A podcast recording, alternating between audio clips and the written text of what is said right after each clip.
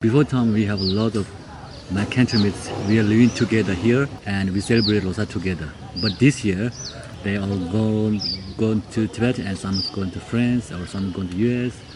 And my friend's wife is from Tawa, uh, so that Tawa, a lot of people they uh, celebrate Losar together. So they even me and my friends joined the day uh, Losar. So we went there, they, a group, and we celebrate together.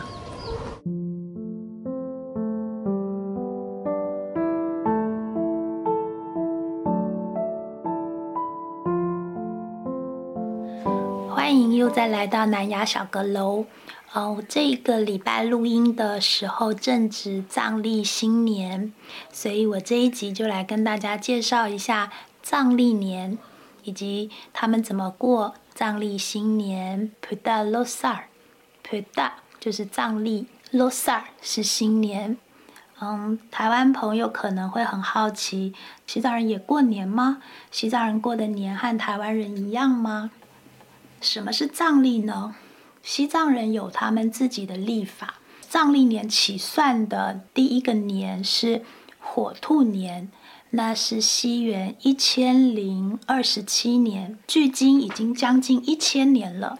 所以其实往回溯，那个时候大概是，嗯，佛法都还没有传入西藏的年代。呃，我去年去曼日寺。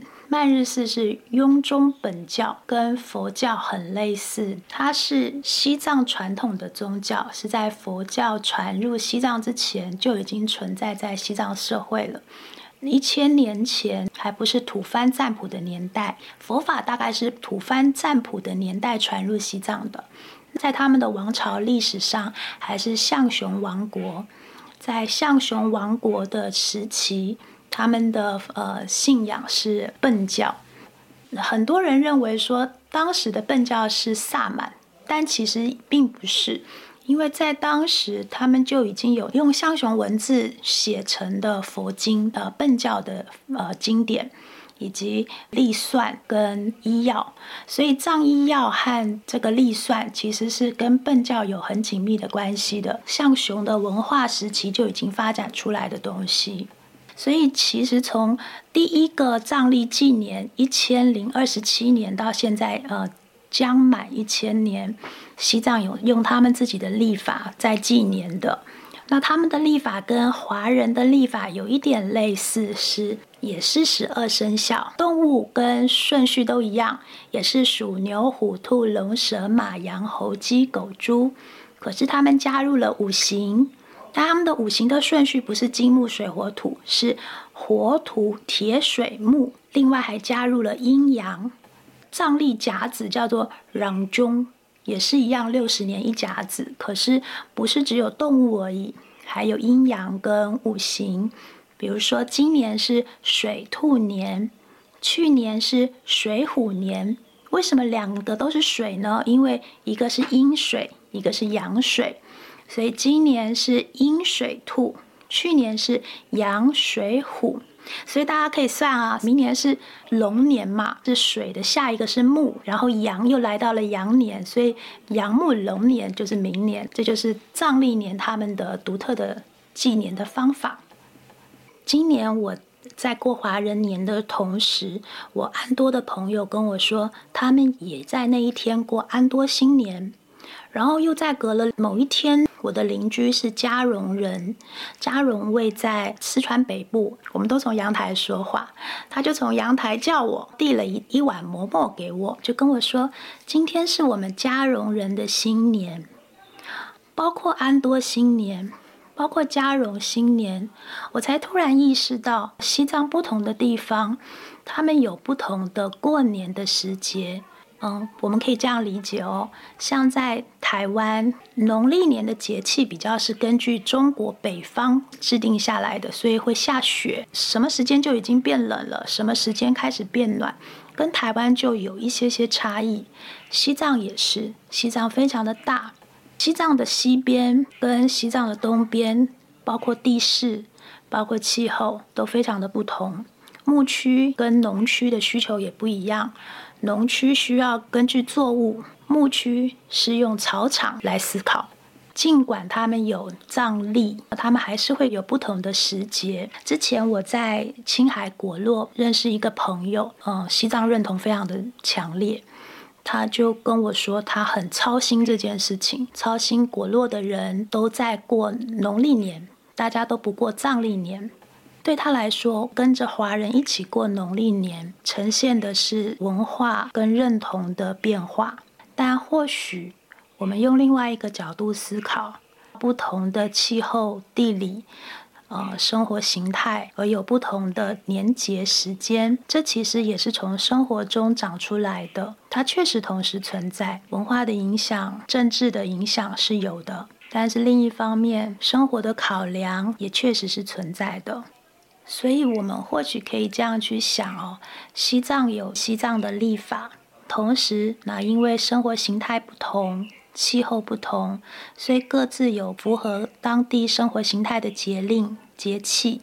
或许更美好的方式是，它是同时并存的，既有政治文化上的向往跟认同，但同时也有在地独特的生活面貌跟样态。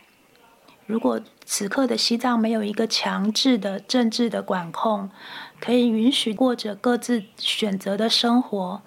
其实就很像我在流亡社会看见的西藏，可以允许家乡的独特的生活样态，也可以允许有着西藏文化的向往跟认同。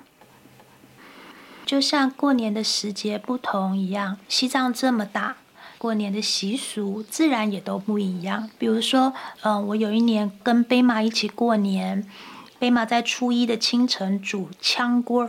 炝就是酒或者是酒娘，炝锅就是在酒娘里面加加奶渣、cheese 卷吗？那是他从小妈妈在每年的初一的清晨就会煮给大家吃的。可是我后来去问其他地方，比如说安多人、康巴，他们家乡就没有在初一的清晨吃炝锅的这样的习惯，所以这就是各地的多少都有的差异。那有一些东西却是共同的，最核心的就是信仰。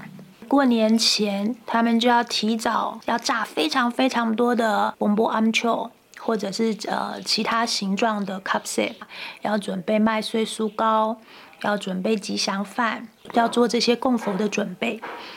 在年三十除夕当天，会有一场活供仪式。那时候我住在大昭寺里面，回家的路上我就经过了他们的火供台，很多小和尚围着，大家就把东西丢进去，象征着把今年你要告别的所有事情都在这场火里面化掉。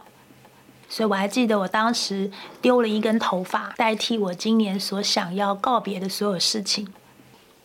呃，除了礼佛，过年另外一个很重要的意义就在于团圆。这一点其实也跟华人很像嘛，所以跟谁过年、怎么团圆，在任何一个社会都是这样，是过年大家最关心的议题。他们的年夜饭是在年二十九号，除夕的前一天吃，然后也不是像华人一样办一大桌，他们呃至少在流亡社会是相对简单的，他们会聚在一起吃古兔，有九样材料的面汤，古是酒。那兔就是面汤，古兔的那个面呢，不是面条，它是揉成像小汤圆一样的，然后他们就会在那个面团里面藏小字条，那你在吃到的时候就很像占卜，很像抽签，就得到了来年的讯息。我还记得那一年，我跟呃长林，长林是我在达兰萨拉的好朋友，长林跟他同窗蒋琛，另外一对夫妇。我吃到的纸条是擦盐巴的意思，但是老实说，他们照着这个习俗写下的字，他们自己也已经不是很清楚了，我们就乱解，我们就想盐咸咸的，所以我明年二零一八年这一整年我会咸咸的吗？什么东西咸咸的呢？眼泪吗？大概就是这样子，是一呃用很不正式的占卜，更像是一场游戏，更像是聚在一起玩乐。跟谁过年是流亡社会过年的一个大议题。怎么说呢？因为身边没有家人嘛，所以其实很多人他们是跟同乡过年。那在流亡社会里面有有非常多的同乡会，比如说我那一年就是跟另外一个朋友，他是巴塘人，然后他那一年负责主办巴塘同乡会的过年。所以过年前，他们就租了一个场地，大家聚在一起绑气球、挂彩带，然后一样在供桌上面放着达赖喇嘛尊者的法像，做 c u p s e 做 bombo amcho。嗯，过年的时候要吃肉，也许馍馍，也许虾爬类，沙帕类就是炸肉饼，那就是表示了过年的丰盛。吃完午餐之后，唱歌，围在一起跳藏舞。那如果没有同乡会，刚好也没有朋友，今年可以一起过年，那怎么办呢？其实，在流亡社会，跟谁过年，一直是一个，嗯，多少有一点，每一年都不一样，每一年都走着桥的感觉。二零一八年，我跟长林跟蒋琛他们一起吃骨兔过年嘛。那二零一九年，我就问张明：“你今年怎么过年？”那这一段录音就是我那时候录下我们谈这件事情的录音，我先放给大家听。Before year we celebrate here, so here, you know, that time we have, sometimes we have uh, thirty people together, sometimes and uh, four five people together celebrate here. because one year one is going a least and least, least and least. Two three guys is very very close with each other because we know each other almost 10 years ago. Uh, living together we, we go to play together like that. So they all lived here went to us uh, two of my friends is friends. Mm. yeah. Two two friends one back to tibet yeah. and one to america. Yeah. They are close friends. Yeah. Last year? Yeah it uh, yeah it's last year yeah. You know one is you know it's, it's Tim Tim Jamchen, you know. Jamchen, I know. Yeah. Jamchen will go. He used to go back to Tibet. Jamchen back to Tibet? Yeah. Jamchen last year Losar. We celebrate together, do you remember? Yeah, before, before yeah. Gutu, nganson niam tu sa. Yeah, mm. after he go back to Tibet. 当长兵跟我说蒋车回去了，我脑海中又想起了前一年我们一起吃骨兔的时候，蒋真的中文是他们那一群朋友里面最好的，所以那一天吃骨兔都是蒋琛在跟我解说的。我们在初一在大昭寺礼佛的时候，蒋琛跟张林难得的从行李箱里翻出了秋巴我就帮张林跟蒋琛拍了一张他们在大昭寺穿着秋巴的合照。那一张合照还好，我当时有帮他们拍下，嗯。张林提到了，曾经有二十几个朋友聚在一起过年。前一年是四五个朋友聚在一起过年。我问他的那一年，二零一九年，他跟另外一个朋友去参加朋友太太那边同乡会的过年，就是有一点去做客，至少不用落单。其实，在达兰萨拉，我待在那过年的那两年，我有看到一种 party。就是当你没有同乡会，也没有亲友在身边，你可以在初一到初三那三天付费三百块钱卢比，就借学校的操场，然后一样就是会准备餐点，准备馍馍，准备沙帕类，唱歌跳舞，跟其他的西藏人，尽管本来不那么熟悉，但是可以同样是西藏人的聚在一起。所以如果在达兰萨拉，你没有亲朋好友可以一起过年，可以付三百块门票，让自己不至于落单。团圆，我想对于流亡藏人来说，确实是一件非常奢侈的事情。所以在台湾的大家，要好好珍惜跟身边的朋友、跟身边家人团圆的日子。有一个朋友分享了听前两集 podcast 的一个感觉，他听到这些漂泊的状态，让他觉得他可以放下追寻归属的执念。我很谢谢他给我这个回馈。我其实很好奇，身在台湾的人怎么会想要听流亡西藏的故事呢？所以我很感谢这个朋友给我这样的回馈。归属确实是所有人，不管台湾人、西藏人，任何一个人都基本上渴望的事情。这不是执念，但是确实很幸福。如果求而能得的话，确实是非常幸福。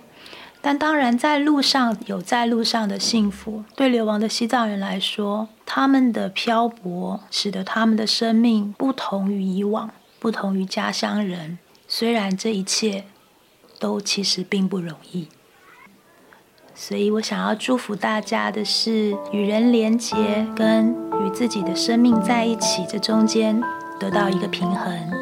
那今天很高兴可以跟大家说一点点关于藏历年的故事。那我们下一次南雅小阁楼再见。